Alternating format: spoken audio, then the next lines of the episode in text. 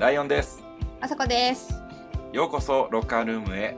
さあ毎日を生き抜くための鎧を脱いでありのままのあなたと私でお話ししましょはい、というわけで今日は55回目なんですけど、今日ももちろんこのお姉様いらしております。うマナさマナさんです。今日も来ちゃいました。呼んでいただきありがとうございます。ん今週もお願いしますよろしくお願いします。よろしくお願いいたします。すごく長くなっております。多分ロッカールーム史上一番長いかもしれませんはもう聞きたいことも話してほしいことも山盛りなんですけども、まあ、後編は先週も言ってたみたいにちょっとみんなが悩んでる30代のキャリアうんのちょっと悩みについていろいろ質問を投げ投げしていこうと思うんですけど投げかわいい。投げ投げして。30代ですね。そうなんですよ30代って悩みますよねいろいろ。いや、悩みました？逆に。ライオンさんとあさこさん。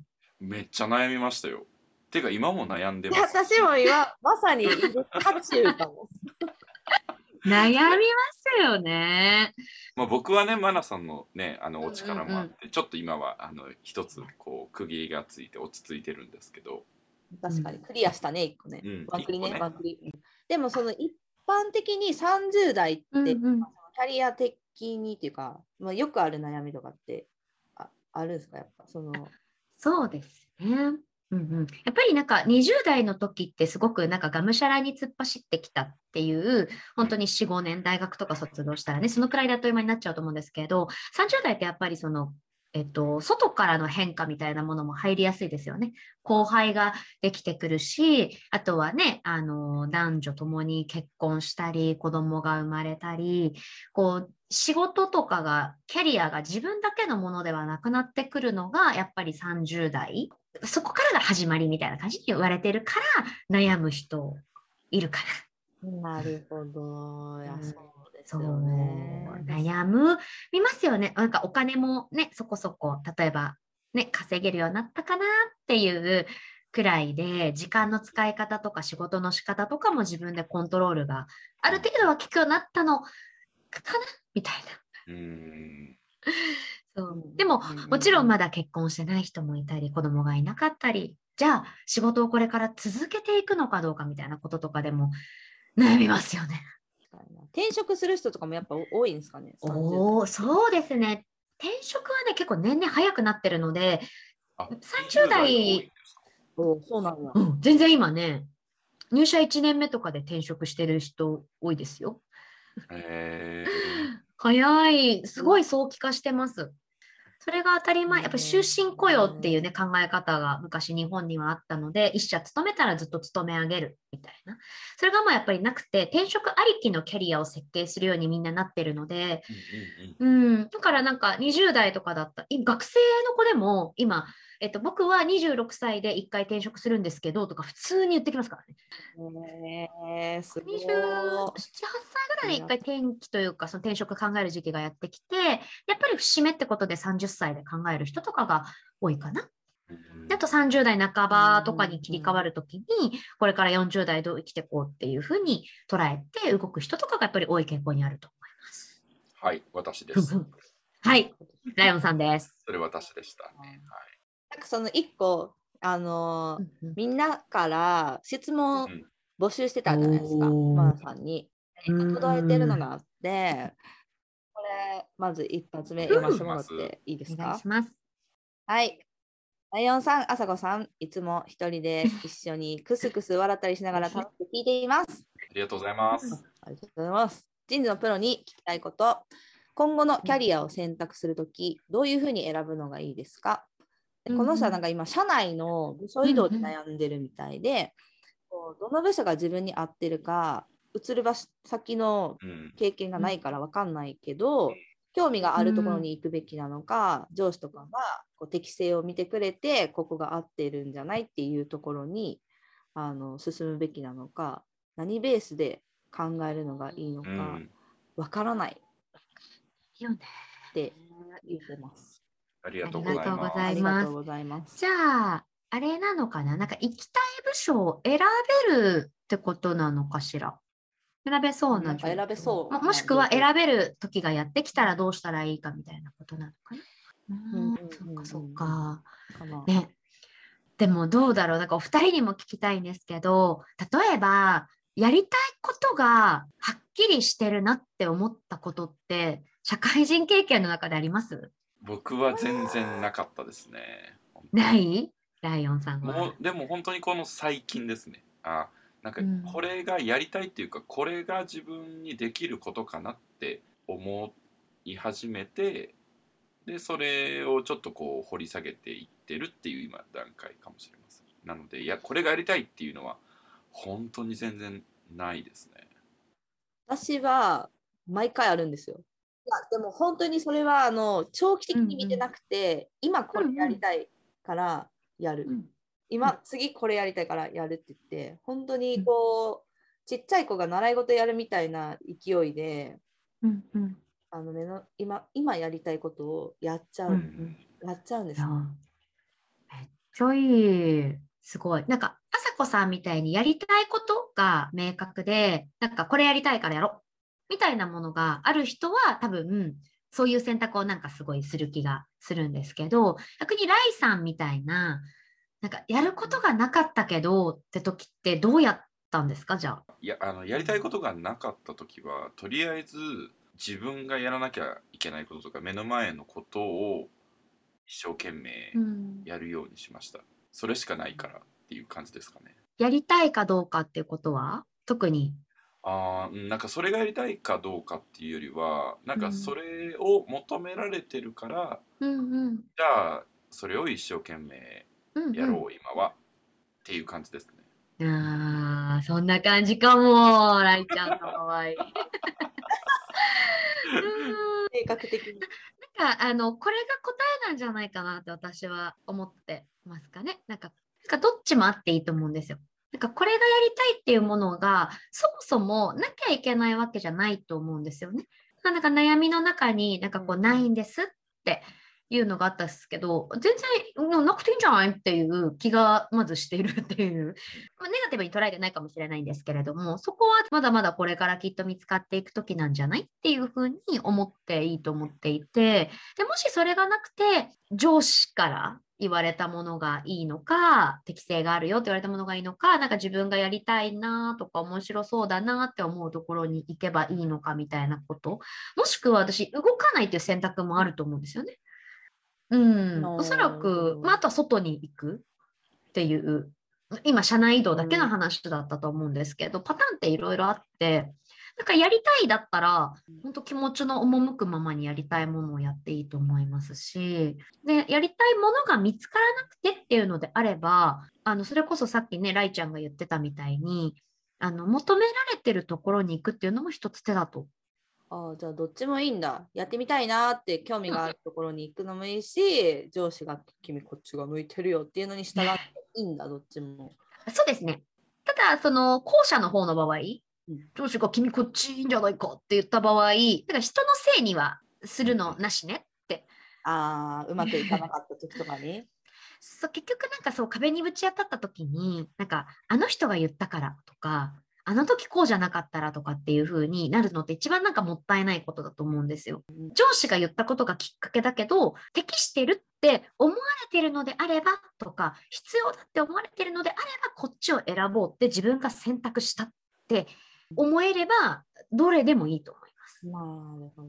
自分で選ぶっていうことが重要っていうことですか、そうね。わからないのであればもちろん人に聞いてもいいけど最終的に選ぶのはやっぱり自分かな。だから目の前のことを選ぶ選んだんだよね、ライちゃんはね。うんうん、そうですねそうですねうん。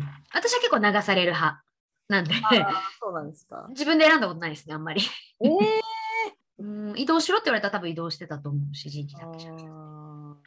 なんかこさんにやりたいことがあるってなって、やりたいことを選択する自由もあるわけだし、後悔ないように。うん。まあでも確かに自分の意思が大事やな。そうね。うんだからそこに例えば家族がとか収入がとかいろんな要素が加わってきた時にはなんか一回プライオリティを整理してみるといいと思うんですよね。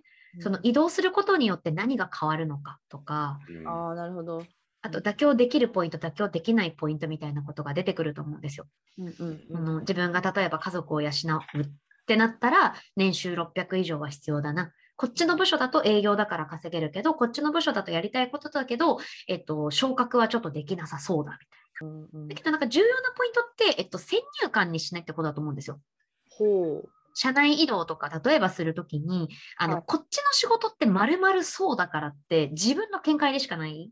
ああ、なるほど。う。ん、それは、ライちゃんにもアドバイスしたかもしれないですけど、はい。聞いてみた？言ってみた？っていうのってすごい大事なことだから、こう思ってるんですけどってなんか言いづらいとは思うんだけど、どうですか？とかって、例えば行く先の部署の人に聞いてみるとかね。うーん。なんか人が迷うときって情報が足りてないときなんですよね。やっぱり。なるほど。人が迷うときは情報が足りてないとき。カリカリや すごい嬉しい。そう、だから分からないんだったら、情報を得ないとね。そうそうそう。やっぱ、ボイスオブカスタマーっていう言葉私すごい大好きなんですけど、なんか顧客のために、なんか、これやったらいいかな、あれやったらいいかなって、例えばホテルの人がめっちゃ考えましたってなったとしても、どれがいいと思うかってホテルの人が決めるんじゃなくて、全部 voice of customer だからって言うんですよ。ホテルマンの人って。なるほど。お客様が知ってる。ホテルが何をしなきゃいけないのかっていうのは、みたいな。なんか、それとちょっと近しい考え方なんですけれども、もちろん、 voice of customer の customer は自分でもあるんですけれども、その声がわからないときには、やっぱり、そこの部署にいる人のことを聞いたりとか、ヒアリングしたりとか、取材する必要があったりしますよね。判断できないんだったら判断できるまで情報を獲得するのが徳さんかな思いました。あまあその通りですね、本当に。でも、本当に、でも意外とそこが分かると、あ、これ聞いた方がいいんだなとか、で今って本当情報社会だから、ネットで引っ張ればいろいろ出てくる。それが、えっと、真偽のほどはね、自分でジャッジしないといけないと思うんですけど、確口コミ。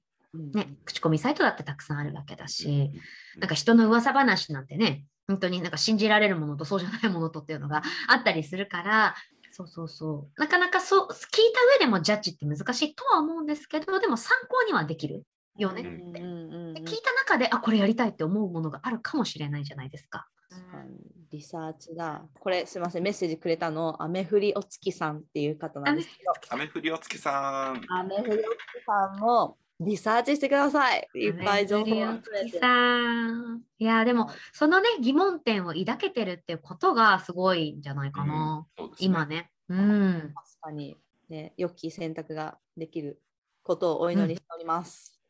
頑張ってください。頑張れパウダー。頑張れ、パウダー。関西ローカルやぞ、それ。そうなんだ。熊田さん、あの、んうんうん女性の方とすごいお話しする機会とかもあります？うん。どちらかというと、女性の方がお話聞くこと多いかもですね。うんうんうん。同じ。やっぱ同性に相談したいとか、あと、やっぱり女性ならではのね、お悩みとかってあるじゃないですか。体のことだったりとか、健康面とか、家庭環境とかね。なので、あのー多いですね。いや私は今まさにあの多分大体の30代後半独身女性が抱いているであろう悩みにいるんですけど、その、まあ、仕事のこと自体も次何やろうかめちゃくちゃ悩んでるんですけどあうんうん。私転職を考えてまして、おお。転職を考えているのですが子供を産みたいという気持ちもあってそれによって次どこで生活するかとかがうん。決まる、ごめんなさい。どうしても子供が産みたいならそれを最優先にこの今後の人生とかキャリアを考えなければいけないのか、それとも自分のやりたいのを貫いた方がいいのかみたいな。はい、そこでなるほど。大体のみんな悩んでると思うんですけどシビアな悩み。私も悩んでます。それは同じことでね。本当ですか？私はこう離婚していて、こう10年ぐらい結婚生活があったんですけど、最近離婚したんですよね。1年経ってないぐらい。わ、そうなんですか。ねえ、ライちゃん。本当最近の話です。ええそっかそっか。そう。で、子供はいないんですよ。だから、すごい、あの、今のお悩みは私にも言えることだなって思ってるので、なんか私がこうしたらいいんじゃないなんて言える立場でもないんですけど、そうだな。でも、そういうお悩みの人、すごい多いですね。ですよねうんやっぱそうなんですね。うん、多い多い。しかも、いつね、その授かり物だからできるかどうかっていうのもやっぱわからないじゃないですか。そうなんですよ。別になんか今そっちに集中したから絶対できるっていう保証うもん、ね。そうそう、体のことだしね。うんうんうん私はそれが、えっと、一回ね、検査した時にめっちゃできづらいって言われたんですよ。ああ、もう検査されてるんですね。20代の時にしました。あ、嘘、すうごい。ーん、そう。その時にも一回考えたかなっていうのがあったんですけど、なんかまずその今の質問で言うと、本当に、あの朝子さんがでもおっしゃってたけれども、ファーストプライオリティをどこに置くのかだと思います。で、その子供を産みたいって少しでも思ってるんだったら、やっぱりみんなが言うかもしれないけど、年齢が早いうちに越したことはないってやっぱり言いますよね。卵子が若いうちにとか。ただ、今ってやっぱりその技術も発達してるから、その卵子凍結とかもできちゃったりするじゃないですか。うんかにあとはその体外受精とかね。はい、はい。うんなので、なんか、できるかどうかはわからない。授かり物だけれども、今できることっていうのは、欲しいのであればやっておくべきだと思います。まあ、そうですよね。迷ってる暇があるのであれば、それこそ検査しに行く。うんうんで、パートナーがいるのであれば、えっと、今、男性も女性も、あの、原因って言うとあんまり好きな言葉じゃないんですけど、原因って半々らしいんですよ。ああ、そうなんですね。本当男性側うんにイシューがあることもね、すあ、ごい多い。そうそうそうそう。そうだからパートナーにもやっぱよりますよね。うんうんうんうん。っていうところもあるので、やっぱどうなるかわからないから、こう、やっぱ備えておく必要はあると思うので、ちょっとでもやっぱ欲しいと思ってるんだったら、今できることをする。うん調べる、そう、あの、取っておく卵子を。今だと結構もうちょっとクリニックが安くしてるみたいなことも聞くし、それこそ体外受精するとかってなると、ちょっとね、高かったりとかするとは思うんですが、その日のためになんかこうね、あの、変な話、使わなかったとしても取っておくっていうのはしておいてもいいんじゃないかなとは思います。で、本当に子供が欲しいっていうのであれば、やっぱりその作るためのね、努力はやっぱりお互いにとって必要なわけで、ただなんかそこに至るまでってなんか話し合うことも重要だと思います。キャリアを築く上で。どういう生き方をっていう、なんかやっぱりパートナーがいてえ存在するものじゃないですか、子供って。そうですね。確かに。うんうん、シングルで育てるにしてもね。うんうんそうそうそうそういるものだし、で、第三の人ができるわけじゃないですか。自分、赤の他人、血がつながってるけど、自分じゃない人がもう一人出てくるわけですよね。はい。だからその人をなんか産むだけがね、ゴールじゃなくって、育てていくから、むしろスタートになるじゃないですか。っていうことで、どう考えてるのかっていう価値観を、やっぱりすり合わせておくに越したことはないと思うんですよ。なるほど。確かに。確かうに。ん。それは今でもできることですよね。できるかどうかは置いといたとして。はい。うんで、そうなった時にパートナーの意思、もう僕は絶対欲しいんだってなるかもしれないし、うんそうそうそうそう。いや、そうじゃなくてもいいよ。二人で過ごせるのが幸せだよ。で、できたらその時だね。とかって自分の気持ちが変わるかもしれない。うんうんうん。でもまあ卵子は凍結してる人とかっていうのがあると思うんですよね。はい。だからまずこうね、はできることをすること、話し合いもすること。で、そうなった時に、あの、自分のキャリアみたいなものがネクストステップで描けると思っていて、でうんどっちでもいいなとかっていうケースの場合もあると思うんですよ。私がそうなんですけど。うんうんうんうん。でもそのパートナーできるか分かんないしみたいな。その人と欲しいかどうかも分かんないしみたいな。欲しいかどうかもなんか分かんないしみたいそうですよね。できるかもわかんないうん。ご縁があればっていう。な。うん、あればで自然体でいいかなみたいな。なんか卵子凍結するまでもないかなとか。うんうんうんうん。であれば、あの、本当にそれはご縁のものなので、うんなんか自分のやりたいこと、後悔がないように。本当にシビアな話をすると、ね、流産してしまったりとかっていうケースもなきにしも、というお話もやっぱり私の周りでは多かったりもしますし、ね、結構聞きますよね。ううん。ん。なんかもう今までこれ結構もうなあなあにしてきたっていうかやっぱこう、目の前でやりたいことをどんどんやってきてしまったんで、うん。まあでもこれだけは絶対になんていうの？埋める年齢っていうのも決まってるから、うん。過ぎちゃったら後悔してもしょうがないみたいなものだから初めて私は今真剣に向き合わなければならないってなってて、すごい嫌なんですよそれがもう。うん。までもの適当に好きなことやってきたのにでも考えなくちゃいけないからきっとこれ聞いてる人の中にもそういう人がいるんじゃないかなと思ってちょっと。確かに。今本当に言ってもらったことが本当その通りだから真剣に本当に欲しいのかどうか考えて、プライオリティうをんでできることはちゃんとお金を使ってやってパートナーとそう話してね。本当なんかその観点あのお伝えしたいことが一個だけあって、なんかそのその何ですかね今のってすごく環境とかパートナーとの関係性とかそういう話だと思うんですけどなんか仕事とあとその出産の性質っていうんですかね。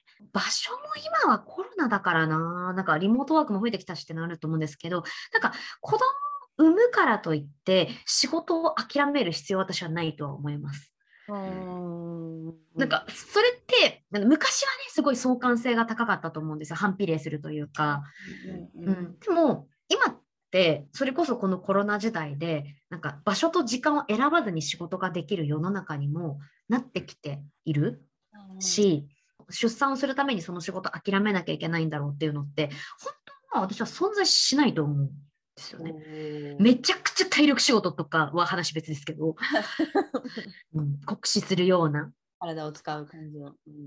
うんか考えればあのくもちろん理解でパートナーの理解もあると思うんですけどできないことってもしかしたらない気がするって私その後輩の女の子がいて24歳で子供を産んだんですよね、うんおーはい。そう。でも作ったわけじゃなくてできちゃった。うんうんうん。でかなりそのキャリア志向の子だったんですけど産休取って休まざるを得なかった。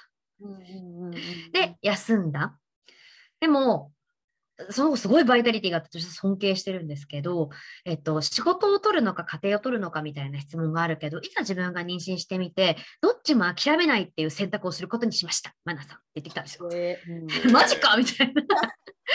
え、どうすんのって言ったら、え、どうすんのっていうか、どうするか考えるじゃないですかみたいな。あそっかみたいな。どうしどうしようって思ってなかったから、どうこうしようって思わないだけで。どうにかしようと思ったら、なんか、例えばベビーシッターをね、あの国の支援とか使って雇うとか、でその子は、えっと、なんですかね、ちっちゃい子供がいながら働いていたんですけど、子供との時間を優先するために、家事とか、あと料理を作るっていうことは、もうあの捨てて、友達に依頼してました。あ、すごい。だからお迎えに行って、その息子とお迎えの時間を楽しんで、それ、時間いっぱいまで好きな仕事をやって、そう。で、でも、料理したり、なんだりなんだりみたいになっちゃうと、すごいまた時間がなくなっちゃうから、そこをアウトソースしたみたいすごそうい。アイディアが。なるほど。な。で、その後独立して、今フリーランスになってるんですけど、フリーランスになって産休育休とかってないじゃないですか。うんうんでも、あ、いいんですよ、みたいな。なんか旦那が働くって言ってるんで、みたいな。話し合った末に結局今3人目を産んだんですけど、あの、産む数時間前まで病室で仕事、ライティングの仕事してましたし、へで産んだ2時間後とかにはなんかメール返ってきてたんですね。嘘と思って。へー。そう。でも別にあの産んだ時には理解ししてもらわないとですけれども、でもあの旦那とそういう話し合いにしてるんでみたいうんうんうな。ん。3人目ができたってなった時に私は仕事を優先する、旦那は育休を取るっていう話になってたのでとか、うん。へなんかこう工夫だなって思うんです。工夫ですね。工夫、考えればやり方ってあるんですね。もちろんそれでもどうにもならないこともあると思うんだけれども、本当にできないのかなっていうのは、一回考えてほしいっていうのが、同年代の女性たちに送りたい言葉ではあるかな。なるーなるほどほど。みんな考えよ考えよう。う。私は考えた末で、あの、自然に身を任せて、もし45とか50歳とかで欲しいってなったら、私は、えっと、孤児の子を引き取るって決めてます。はいはいはい。うんうんうんううん。んそうですよね。そういう手もありますね、全然。うんうんとか、あとはそういう、もう、シングルマザーを助ける施設を作ろうとか思ってます。わあう。んうん、そしたら自分の子供みたいな、みんな。確かに。確かになんで子供が欲しいのかにもありますよね。そのパートナーとの子供が欲しいは当然あると思うんですけど、私の場合には、パートナーとの子供が欲しいとかっていうのは、あんまり今は、まあ、パートナーがいないからないくって、どっちかっていうと、その育てるということというか、なんか守りたいものがあるということに対して子供っていう、多分、うん定義を置いてるんですよ。うんうんうん。なんで私の場合には、そのそういうシングルマザーのためのなんか設備とか施設を作りたいで、達成できるそうですね。なんだなっていうのをこう考えたりとかは、お風呂場の中でしたりしますね。確かになんで子供が欲しいのかとかも大事ですね。マナさんの今おっしゃった考えとかビジョンに至るまでのその考えのプロセスってどんな感じで考えを深めていったんですか？難しい質問。すごい。ジンジン。なんかすごいこうすごいななんかお一人でずっとこうお風呂でこう入りお風呂に入りながらこうすごい考えを深めていったのかなとも思うしなんか同じようなこう悩みをあの共有できるこうお友達となんかそういう話をしたのかなとも思うしなんか先輩に聞いたのかなとかなんかこういろいろいろんな想像をしてるんですけどそうですね。でもやっぱり質問を投げかけられた時かな。なんか、そうきっかけはちょっと忘れちゃったんですけど、多分私もなんか子供作らないのとか、やっぱり言われるじゃないですか、この年齢とかだと結婚しないのとか。でもそうなった時に、なんか強がりとかじゃなくて、あ、子供か、みたいな。で、で、なってポロってアウトプットした時に、あ、私そういえばこういうふうに思ってたな、とかっていうふうに言える相手、友達でも、うん彼氏でもいいと思うんですけど、親でも。うん、だからその壁打ち相手はいるかも。ってなった時に気づいて、お風呂の中でもう一回内省するみたいな。本当？みたいな。で、私はたどり着いたけど、あと気が変わってもいいってすごい思ってます。うんやっぱ欲しいってなっても、それ、あ、全然ありでしょみたいな。でそう思った時に何か行動できたりとか、そうできる最大の努力をすれば良いのではないかというタイプですね。うん私はなんかそれが自分の生き方だと思ってるし、ただ本当に準備しないと、あの、そわそわしちゃうみたいなタイプの人とかは、やっぱり段取りを組んだりとか、リスクヘッジを置いておいたりとか、自分の安心する方法を取ればいいと思います。うんうんうんうんうん確かに。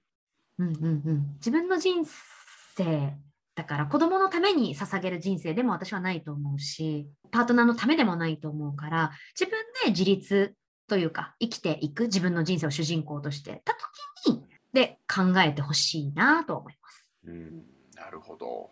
ありがとうございます。うっす。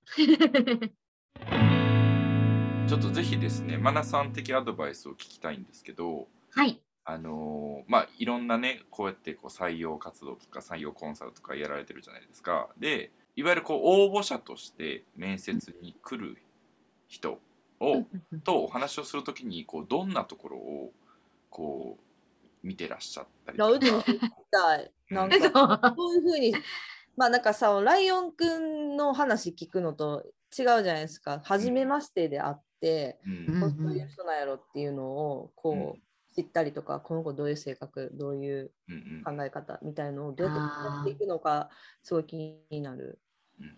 そうですよね。うんとそうだな。なんか新卒とか中途とかのカテゴリーによっても異なるし、そうかその人材コンサルティングをやるときとかも聞き方って異なるんですけど、うんとなんかもまず目的を明確にします。例えばその面接官としてあったらうちの会社に入りたいですよね。うんってことはうちの会社に入りたいということが目的なので入れる人かどうかっていうのはやっぱりジャッジする必要がある。はい、うんで例えばこれが転職したい人の相談だったら、じゃあ何か仕事を紹介してほしいがゴールになるので、仕事をじゃあ紹介してするものがいくつあるんだろうっていう目線で、えっと、しあの質問を展開したりする。っていうので、結構パターンが異なるんですけど、そうだな。多く、例えば自分が面接官だったパターン、この人を採用しますとか、採用しませんとかっていう風なので、なったパターンだと、でもやっぱり現在、過去、未来の考え方ですよね、一番は。今何やってるのかみたいなことを結構聞く面接官は多いんですけど、はい。なんか、もちろんそれは聞くべきだと思います。今現在の朝子さんステータス、うんうん。ライオンさんステータス、うんうん。何を持ってる人なのかっていう、まあハッシュタグの洗い出しみたいな感じですね。ライターーはいはいこの人のハッシュタグ、インスタ載っけるとしたらなんだみたいな。うんうんうんでも、現在があるのって必ず過去があるから現在があるわけなので、過去のことも聞くようにしてます。じゃあ、そもそもなんでライターをやろうと思ったのかとか、ライターをやるようになったきっかけって何があったのかとか、その前は何やってたのかみたいな。うんうんあ、じゃあその前営業やってたんですよとかであれば、なんで営業からライターになろうと思ったんだろうかっていう、なんか人のなんか転機みたいなうんもの、うん。うんそう、転機みたいなことがあった時とか、なんか自分で人生選択をした時になぜそうしようと思ったのかっていうのは結構掘り下げて聞くようにしてます。えー。やっぱそれはポイントになるんですか、その人を知る上で。そう、なんか価値観の結局マッチだと私は思っていて、なんか人ってこう、なんか心理学上もそうらしいんですけれども、なんか選択をするとき、チョイスですね。うんうんうんをするときに、やっぱ人の本質って見えやすいって言われてる。あーですそう、なんでコーラとオレンジジュースでコーラを選んだんだろうとか。うんうんうんとか、そう、あさこさん、なんで今日紫の、あのー、何ですか？トレーナー着ようと思ったんですか？とかね。とかね。いくつかある中で。そうそうそう。人って一日に何個も選択をするわけなんですけど、特にその重要なやっぱり選択の中には理由がやっぱりある。なるほど。で、そこを聞く。で、それがやっぱ過去に遡れば遡るほど、まあその家庭環境であったりですとか、なんか自分の意思ってやっぱり結構できてくるのって、大学とかそのくらいになったら、だ大学とかな高校生とかなったくらいに、なんでじゃあその部活やろうと思ったのかとか、なんでその大学に通おうと思ったのかとか、うん。そんな感じのことを聞いたりとかもしますし。小学生とかね、なんか親から言われてバレエ習ってましたとかが多いと思うんですけど、じゃあバレエから、バレエを続けたのは何でかは自分の意思だし、ね、15年続けたってなったらなんで大学までバレエやってたのかみたいな話になりますし、なんでサッカーに転向したのかみたいな話になりますし、で、それがあって、あ、だからそうなんだねって現在にこう着地するんですよ。グッうんうんうんうん。うんうん。トランスフォーマーするんですね。うん。で、トランスフォームした後に、あ、理解理解、この人の物語なんか分かってきたぞって、なんかこう、ちょっと自分の頭の中で映像化するんですよ、私は。楽しそう。うんもうもはやドキュメンタリーが出来上がりますね。そうそうそう、その人の一本かけますぐらい。うんうんうんで、それでその先にその人の未来がある。で、その人の未来どうしたいっていうのがあって、迷ってるんだとしたらなんで迷ってるのか、どこを迷ってるのかみたいなこととかを聞いたり、うんでも漠然とこれが好きみたいなことがあれば、え、なんでライターっていう仕事好きなんでしょうね。なかなんかな何が好きなんですか？書くことですか？作ることですか？とかっていう分解して、そういう人のなんかこう要素を知るみたいな。るほど、なるほど。な。きっとこういうお仕事もあるし、こういう未来選択もあるしみたいなこととかで、なんか未来の提案につながってくる。うん。うん、で、そこに、そのもし面接官であれば、あの、自分の会社のやっぱりね、色とかがあるわけですよね。事業何やってるとか、えっと、キャリアはこういうのを歩める。こんな仕事、職種があるとか。はいあとは募集してるポジションがこういう人を求めてるとか。うんいや、この人素敵あさこさん一緒に働きたいみたいな感じだったとしても、例えば募集してるポジションが、いや、でも、あさこさん、このポジションだったらちょっとちゃうんじゃないかなとかって思ったら、それはやっぱり正直に伝えますし、それでもやりたいって思うんだったら、もちろんその人の意思選択だと思うんですけど、ただ、いや、やりたいって言ってるかもしれないけど、やっぱり今までの話を聞いたときに、あさこさんからしてみたら、今自分の会社に、今私の会社に来るっていうことは、あのーあんまり良くないんじゃないかみたいな。相性は合ってないんじゃないかっていうふうに思ったら、あさこさんがいくら素敵でも不採用にすることはあります。うん相性マッチですね。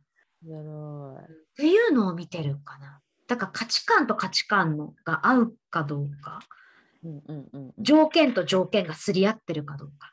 うんうんうんうんなんか僕その今ねマナスのお話聞いててすごいまあ次僕もその人事の仕事に就くことになるのでなんかそういう本当にマナさんみたいなこう人事の人になりたいなって今めっちゃ思ってるんですけどいやーとんでもない。嬉しい。ベンチマークがいい。本当ベンチマークだし ローベンチマークだ憧れですしでもなんかマナさんみたいにやっぱりその話を聞いてくれる人ばっかりじゃないともなんか思ったりはするんですけどどうですか？うん、そうかも。マナさんはめっちゃいい人事の人ってこと？うん、多分ほとんどの会社がそんな風な面接はしてないんじゃないかなってなんか思うかな。うん。そうかもね。だから、マナさんは、あれやって、会社立ててもやっていけんやって。いいうん。あい人事さんだから。ううん。だからやっぱりそのね辞めても連絡が来るし、うんまた話聞いてほしいっていうね声とかもあるし。でもなんか聞いてて思ったけど、マナさんぐらいやった方が人事の仕事は面白そうんあそうかも。あさこさん、あのーそうかも。す本当に、本当にやったっていうなんか自信があるので、うんうん、確かになんか確かに寸暇を惜しんで、う。うんなんかでもそれが楽しかったから、なんか夢中ってすごいやっぱ強いと思うんだよね、何よりも。あまあでも確かにそれは大事ですね。自分が楽しいと思うかどうかすごい大事だと思うけど、まあどんな仕事でも頑張れば頑張るほどいいに決まってるけど、うん。人事の仕事こんだけ人を見てで会社のことも考えながらその人の人生もうん考えうんめちゃくちゃ体力使うけどでもそれ深く掘り下げれば下げただけ結果も仕事としてもよくて自分もそれがなんか達成感につながるならマジでほんめちゃくちゃ体力を使ってとことんやった方が楽しい仕事やなって思った今。えマナさんは、まあ、今その独立されてどんどんステップアップしていかれてるような、うんこう感覚を僕は持ってるんですけどマナさん流のなんか自分をレベルアップさせる方法とかってなんかあったりするんですか？いい質問ありがとうございます。なんかね、あのそんな深く考えてこなかったっていうのがまあ答えなんですけど、そうすると 参考にならないと思うので、後半得たもの で話しますね。はい。うんそうね、若い時は本当になんか目の前のことを一生懸命やってた先にあるものが自分の未来だと思ってたから、えっと、本当に目の前に来た仕事を転職だと思ってあのひたすらやってたっていうのがあったんですけどでもやっぱりキャリアを積んでくる30歳とかになってくるとあのやっぱ考えるじゃないですか。自分のキャリアをどうしたらいいのかって。うん、本当に一般論にしか過ぎないので恐縮なんですけど私はあれかな。自分のキャリアをそもそも活かせるかどうかという点と未知の点。この50-50で見てます。カフェオレ。カフェオレ。カフェオレ。カフェオレ。牛乳やで。うーんそう。牛乳とコーヒーの割合で。うん。なんかどっちかが多くてもバランス崩れちゃうなって思ったんですよはいはいはい。だからもう何でも未経験とかは楽しいけどそれってなんか30代に求めることでは周りがねそれもありだと思うんですけど組織とかに所属したり誰かと仕事するんだとしたら未経験だけどあさこちゃんやってみなとかってなかなか少なくないですか？ーうん少ない。そうそうそうね。ってなるとやっぱりやってきたものとかっていうのが活かせるわけなんですよ。うんうんそこの掛け算だと思うんですね。うんうんしかも1社目でやってきたことと2社目でやってきたこととかって、まあバージョンアップしてたりとか、種別が違ったりするじゃないですか。で、それかけるそれって何千分の1になるんですよね。例えば、私はもともとホテルマンでした。で、ホテルマンってじゃあ、ね、普通に1万人いたら、ね、あの、1人いる、なんかわかんないですけど、100分の1の確率でいるでしょうみたいな人。うんで、ホテルマンの人が、じゃあ人事になりました。っていうふうになったら、えっと、ホテルマンの経験かつ人事。で、人事になってる人もじゃあ100人に1人だったら100分の1かける100分の1の人材になるっていう、そういう考え方。ってことは自分には、そう、ホテルマンのバックグラウンドがある人事になるわけですよ。うんうんうんってなると、何が得意だと思いますかね？ってなりません？ホホスピタリティをどんなところに活かせるのかとか、はい。ね、ホテル業界の採用ができるかもしれないし、ホテルから派生してブライダルができるかもしれないしっていう。であとは足りないものを補う。前、そのね、ライちゃんにも言っていただいたと思うんですけど、ハッシュタグはいの。考え方が私は結構好きで、うーんあの今自分にないハッシュタグを得るっていう、なんかこのハッシュタグとこのハッシュタグは持ってる。例えば人事というハッシュタグ、マネジメントとハッシュタグはというタグは持っている。でも将来独立したいっていう風になった時に、エンジニア知識が私はどうしても欲しかったんですよね。人事やってた時にエンジニアの知識とあとお金を稼ぐっていうハッシュタグが欲しかったんです。自分で事業を作るとか。なので、転職をする先は、その、独立するっていうところの未来に向けた、ハッシュ、得なきゃいけないハッシュタグを逆算したときに、エンジニアを採用できる、外国人を採用できるっていう力、とその、自分がお金を稼ぐ力。ってなったら、多分人事じゃないんですよ。とかっていうのを気づいて。で、だったら、えっ、と、エージェントかなみたいなのは、そうやって逆算してたどり着いたものだったりもします。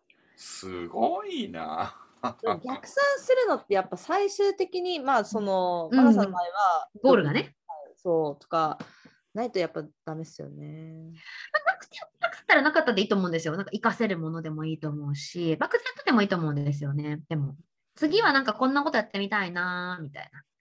アパレルのライティングがやってみたいなーとかって思ったら、うん、あの、何が自分に足りないかなとか、あとはあれですかね、あの、出口を見ろとは言ってます、よく。出口を見ろ。うわ出口見えねえ。のとじゃなくてごめんなさい。あの、例えばじゃあ、あさこさんが、あの、転職するかもしれないって言ってるじゃないですか。多分人って見がちなのって入り口部分うん。だと思っていて、うん本当そうですね。入り口で何ができるか。うんで、これも大事なんですけど、そうじゃなくて本当に考えなきゃいけないのは私は出口だと思うんですよ。なるほど。はい。あの、この環境に身を置いたときに、自分は何をハッシュタグとして得れているのかという想定をしておく。というのがさっきとイコールの話になってくるんですけど、でこうなった時にこういうできる自分でありたいなみたいなことうん。それは別に将来と関わってなくても、なんか将来その独立したいみたいなものがなかったとしても、この環境じゃ選んだとしたら何が私ゴール得れるだろうそれが今と例えばあんま変わらなかったりとか、うんなんかワクワクしなかったりとか、するものであれば本当にこれでいいのかなとかうんを、まあ、情報収集する必要がある。さっきの話じゃないですけど。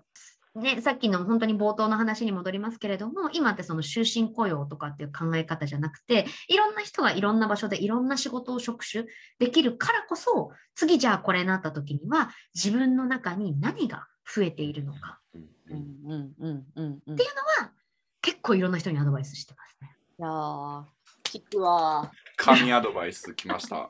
でも大事、確かに大事ですね。そううん。そうなんかち。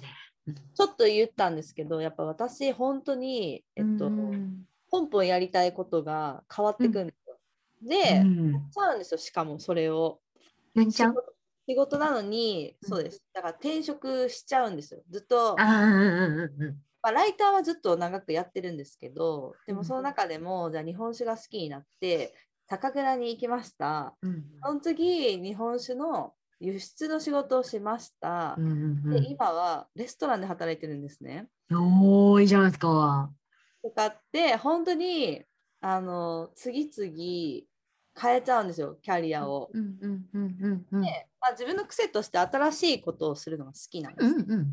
だからであんまりその出口を考えずにあやりたい面白そうやっちゃう。うんうんでそれ続けてきちゃったんでうん例えばもうマナさんみたいに人事だけ15年やってきましたみたいな。うんとと真逆ですごくあのそれがコンプレックスになってきたんです最近。うん私ってポンポンあの変えすぎてうん何も積み上げてないんじゃないかみたいなうん。気持ちになってそうなんか何を言いたいんですね。あ出口を見るってことですね、今のは。そうそうそうそうそれで言うと、なんか今のあさこさんの話は、なんかすごい飲食というか、お酒うんが少し多分比率多めだと思うんですけれども、のプロフェッショナルだなっていうふうには聞いてて思いましたけどね。それをしかも言語化する能力を持ち合わせてってことでしょ。ライティングできるってことは。なるほど。あすごい。なんか組み合わせて整えてくださったんですね、今。そう。だから、ないないって思ってるのはもしかしたら自分だけで、もし私が朝子さんだったら、例えば、なんか、お酒とかレストランとかの雑誌をうん書く。例えばキャリアを選ぶかもしれないし、うん、なんかこう、うん、酒蔵さんたちのその職人の人たちって発信が多分下手くそな人の方が多いと思うから、そこの発信になんかこう携わるような人になるとか、こう、そうですね。第三者になんかこう、聞いてみたりとか、意見をあいたりとかすると、意外と、あ自分でこれ強みだったんじゃんって時はあるかもです。なるほど。じゃあこのなんか細切れのキャリアをくっつけて活かせるものをやればいいってことですよね。もうなんか、例えば、あさこさんの場合だったら、なんか、飲食のプロフェッショナルですって、私だったらインスタで歌いますね。うん言っちゃう言ってみちゃう言ったもん勝ちだから、みたいな。すごいえでも本当じゃないみたいな。だって、お酒のことを知ってる、酒蔵、輸出のことを知ってる、ね、仕入れとかのこともわかる。で、レストランで、その、使われてる現場のこともわかるわけでしょみたいな。完璧じゃん、みたいな。しかもカナダでもレストランで働いてたんですよオーマイガー。ってことは、グローバル、英語でも書けるってことですね。は あまあまあちょでも一個一個はちょっと短くてねあれなんですけど。うん、長さじゃないと思いますよ。うん経験とか関わってるものうんだと思うので、なんかそういうのをね、あの例えばそういうね、ライさんみたいなこうキャリアアドバイザーの方に聞いてもらって、自己発見するみたいなこととかもおすすめかも。なるほど。うん。とか私なんかでもこの癖は良くないことなのかなと思ってたんですよね。こうすぐ新しいことしちゃしたくなっちゃう。まあいいじゃないですか。いうんですか？うんうんうん。大丈夫そうですか？めちゃくちゃいいことだと思いますよ。それは大丈夫でしょう全然そうなの？でも興味の幅が広いんですよ。うん広くて困ります。やりたいこと永遠に続けてったらそれで、だって、そそれで人生閉じたら超楽しいじゃないですか。確かに。ね？うんこれをずっと続けていけば、だってそれをしかもできるからすごいんだと思う。まあ、いそうですね。まあ今できてるんですけどう、んわかんない。うちと同じような人が聞いてるかわかんないですけど、まあだんだんほらたあの年齢上がってくると、うん昔はあんまり先のこと、まあそれこそ出口考えずにポンポンやれてたけど、あれこのままいったらどんどん新しいことするのは難しくなってきて、うんうん結局何にも積み上げてきてないままおばさんになったら潰し効かなくなっちゃうんじゃないかみたいな不安が多分年いってきてうんですね。うんうんうんうんあのね、潰し効かなくなるってことは、働いてる限りないと思いますよ。絶対にそそこを通ってきてるので、通ってきてない人よりかは当たり前だけど知識ってあるわけじゃないですか。だから今から用意ドンっていう風になったら、朝子さんはあのその辺にいる人よりも酒蔵の知識があるわけですよね。だったら酒蔵の人が相談したいってなった時に、ライさんを選ぶでもなく、私を選ぶでもなく、朝子さんを選ぶわけですよ。なるほど。ってことだと思うし、うん前前まではね、確かにそういう時代だったかもしれない。うんけど、今、複数そのパラレルキャリアっていうふうにも言われている、複数の服と書いて副業、はいあのサブの方の服じゃなくて、そううん複数やる副業っていうものもやっぱり増えてきてるからこそ、なんか逆にいろんな顔を持った方が潰しは効くんですよ。なるほど。そうそそうれマこっちのナさんにことこっちのこと言われましたね僕も、ああ、そうあ、そうね。うんうんうんうんうんうんこっちって思ってたものがこっちに生きてきたりとか、こっちがうまくいかなくなって、あ、こっち来たじゃんみたいな。はい。うん。じゃあなんか、そうん。大丈夫かも。あ絶対大丈夫。続けるかどうか、うんが、なんかもしかしたらポイントになってくるかもしれないですけど、なんかはいやりなが私みたいにその3つやりながらみたいな人もいるだろうし、なんか1個ずつこう、てんてんってする場合も全然あると思うし、なんかやめなきゃ次のこと始められないかっていうと、そうじゃないと思います。うんああ、やりながら、うんこう、同時進そしたら行そうそうそう、プロになれるから。同時進行の同時進行。で、それが関わった時に、ねえねえ、誰かさ、みたいな酒蔵の知識があって、輸出もできて、英語もできちゃってさ、レストランで働いてるライターの子いないとかってなってくると、これが多分100分の1かけ100分の1かけ100分の1かけ100分の1みたいな感じで、あれみたいな、1000万分の1じゃねってなるんですよ。いつか。うんうん、なるほど。そうそうもうっていうかもう1000万分の1の人材ですよねあそこそうそう。それを売りにしたらいいんだよ。求めてる人絶対いるから。本当ですか？うん。なるほど。じゃあ、あ1000万分の1として生きていきたいと思います。そうです、そうです。いいこと、いいこと。なんか朝子の今のそのなんか問題ってそのいろんなことをやってきたっていうところだけにすごいなんか焦点が当たってて、なんかそこで何自分が何をやってきたかっていうのがちょっとまだ自分で見えてない感じがあ確かに。うん。だからそこがないから別に何もこう培ってこなかったみたいな、発言になってると思うんだよね。なのでなんかそのじゃあカナダでやってきたことってどんなことがあったかなとか、まあ、ライターやっててどんなことやってるかなとか輸出の仕事をやってた時にどんなことをやってたかなみたいなのをきちんとこうまあハッシュタグじゃないけどきちんとこう細分化してどういうことをやってきたかどんな経験があるのかみたいなのをきちんとなんか自分の中でこう落としていくとちゃんとそれって絶対積み上がっていくと思うんだよね。なるほど。全然分かってないかも、確かに。一個一個、あの、やったとは言えるけど、うん。でも、中身がないような気がしてるかも、今。気がしてる。ほらうん。気がしてる気がしてる。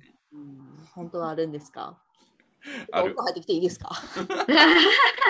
自己分析してきていいですか？いや、確かに確かに、お風呂で。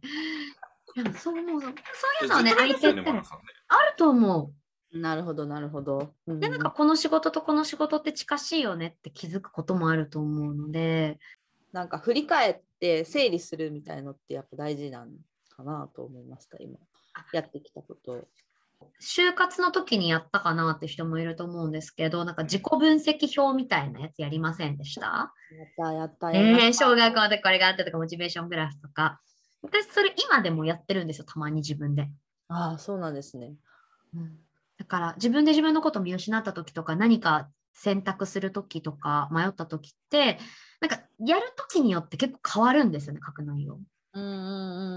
で、なんかそれを可視化して、自分ってやっぱこういうのにモチベーションがあるんだなとか、あ30代後半の始まりってこういうことあったなみたいなこととかっていうのを今バージョンで作ると意外となんかあどうしなきゃいけないのかっていうのってなんか見えやすくなったりとかあ意外とできたじゃんっていう棚卸しになったりとか。ああ、棚卸しだ。うん棚卸しやそうやそうそうそう棚卸しですね確かに棚卸し。いい言葉出たの。なるほど。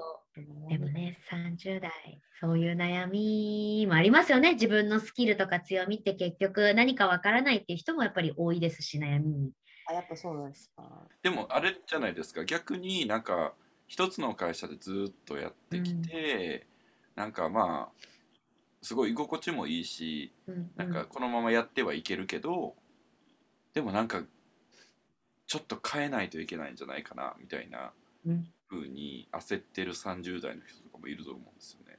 チャイル、それもそれで悩みですよね。ねなんか風の時代とか言われてな、もう。ほんまなそれななんか自分も なんかやんなきゃいけないんじゃないかっていう人いるだろうね。うん、でもこう長いからこそ15年も勤めてるからいざ出る勇気もないし新しいことを始められるのなんて怖いって思ってる人もいるしで転職市場とかでは昔はね一社で長く勤めたらいいっていうふうに言われていたのが企業さんによっては今一社で大手で長く勤めてる人は逆に扱いづらいから紹介しないでくれって言われるケースもあったりする。ええそうなんだ。すごい時代ですねす。ごい真逆やね、価値う観。んそうなんですよね。やっぱ変わってきてる時代とともに考え方も。だから意外と自分のね、そのキャリアが、あ柔軟性があるというふうに評価されたりとか、いろんなことできるじゃん、マルチスキルじゃん、それみたいに、なんか思われることもあるから、本当でもそういうチャンスは今だからこそありますよね。ある。うんこうやって副業も認められてきていて、ね、なんか一社っていう時代じゃなくてっていう時代だからこそなんか成立すると思うしなんか私って何のスキルなんだろうっていうその実は思いすらも時代なんですよね。そんなことなんか絶対なかったから昔。そっか、なるほど、確かに。そう10年あの皿洗いですっていうホテルマンの人とか超いましたよ。あーブッチャーって言ってお肉切る人とかのことブッチャーって言うんですけど、ブッチャー15年ですみたいな。マルチスキルとかじゃないから。専門職や、めちゃくちゃ。そうそうそう。だ朝子さんみたいなタイプの人はポータブルスキルっていうふうに言われていて、その持ち運び可能？どこに？ポータブルそうポータブルなんですよ。あ そうそうそうそう。だからマルチにやってて、何のスキルなんだろうって迷ってる人は、いや、どこにでも逆になれるんだよっていう。だってライターっていう仕事なんかどこに行ったってライティングってあるわけじゃないですか。取材もするし。そうそうそう。お酒とか飲食とかってなくならないものなので。とか。うん。もうなんか私はすっごい勇気をいただいて、明日から元気いっぱい働く 気持ちです。よかったです。でも聞いてるね、リスナーの人もそうだと思うな。自分にとっていい仕事に巡り合うためにやることって何だと思いますか、まあおいい質問とうん。なんか自分にとっていい仕事に巡り合うのはいつも途中だと思う。が答えかも。もう、何、習字に書いて壁に貼る？壁に貼ってくる途中だと。うん、ディズニーランドと一緒ですよね。いつも建築中がそこにあるじゃないですか。なん。かそれって自分がアップデートし続けてるってことだと思うんですよ。やり、なんか、これになるってなんか決めて一個のものを超貫き通すってなかなかないと思うんですよね。だ自分にこの仕事がもう合ってるわ、一生やりたいわ、みたいな。うんそんなって思ってる人の中でも絶対アップデートはしたいはず。うんうんうんなんかそうしなきゃいけないわけでもないと思う。だけど、これ好きだなとか、これ私これやってる時すごい自分のモチベーションが高まるなとか、ご機嫌だなとか、なんかそういう気持ちは大事にやっぱりしてほしいですよね。それが最終的にそのね、幸せとか、この仕事向いてるのかもしれないなにつながってくると思うんですよ。やっぱり好きなこと、楽しいことに人間って最終的には絶対行くはずなので、はいうんうんううんん。そうね。だから途中じゃないのかな。いつも。っていう。私たちいつも途中。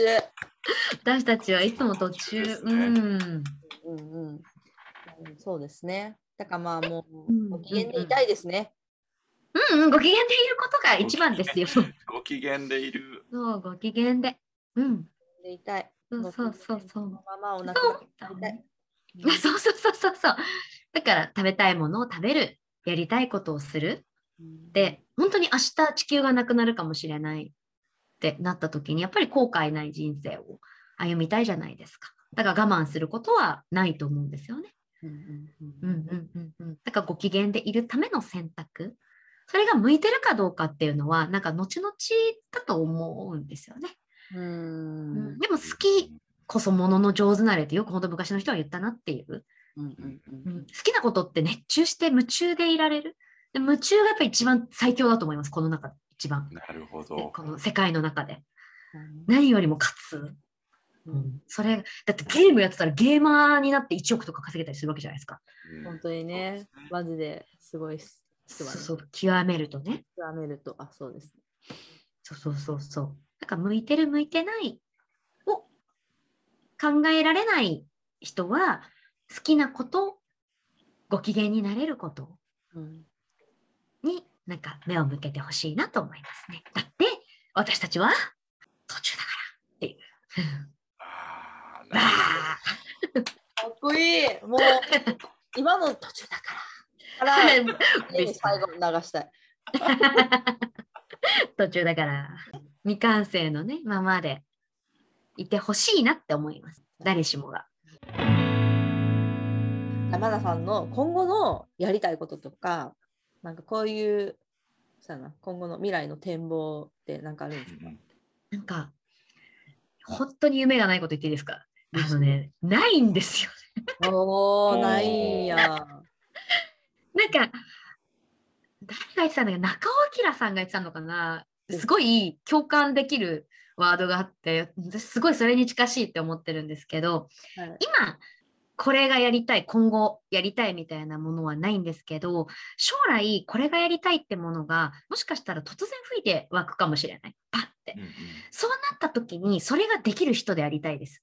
うんうんなるほど。うんそのために経験をしたいし、この人のこと助けたいって思ったら助けられる自分でいたいし、そのためには多分知識とか知見とかはい経験とか、あの人脈とかいろんなものが多分必要になってくると思うんですよね。うん。そう。でこれやりたい。もちろんねなんか海外に住みたいとか あの温泉行きたいとか あの移住したいとかいろいろあるんですけど、うんうん、なんかそれは今の私が思ってるだけであって、うん。うん。うん、なんか将来本当に突拍子もない何かこれみたいなことがあった時にできる人であろうっていうのがうん。ビジョンですかね。あーすいません。いやでもめっちゃ素敵。なるほど。いえいえ。で中尾明さんがこうかもって言ってて テレビですげえ素敵と思って。ありがとうございます。あーって中尾明さんの年齢でもそう思うんだみたいな。うーん。あきらさんもそうしてきたんかな。ほんでうん、こう、うん積み上げてきはったんかもしれんな、キャリアを。かもしれない。うん、ご機嫌には生きていたいですけどね。プラスご機嫌ね。ご機嫌ワードですね。なる。ほどです自ね。然大事だ。うん。え、マナさんはそのじゃあそういうどんなことが来てもこうそれにこうパッとこうそれが行動できるような自分でありたい。うんうん。っていう、こうなんとなくその展望があるじゃないですか、うんうんうん。でそれに向けてなんかこうやられてることとかなんかあったりするんですか？今あーそれが人の話を聞くことなのかもしれない。うんうん人のパターン、なんか変な言い方だけどね、を知る。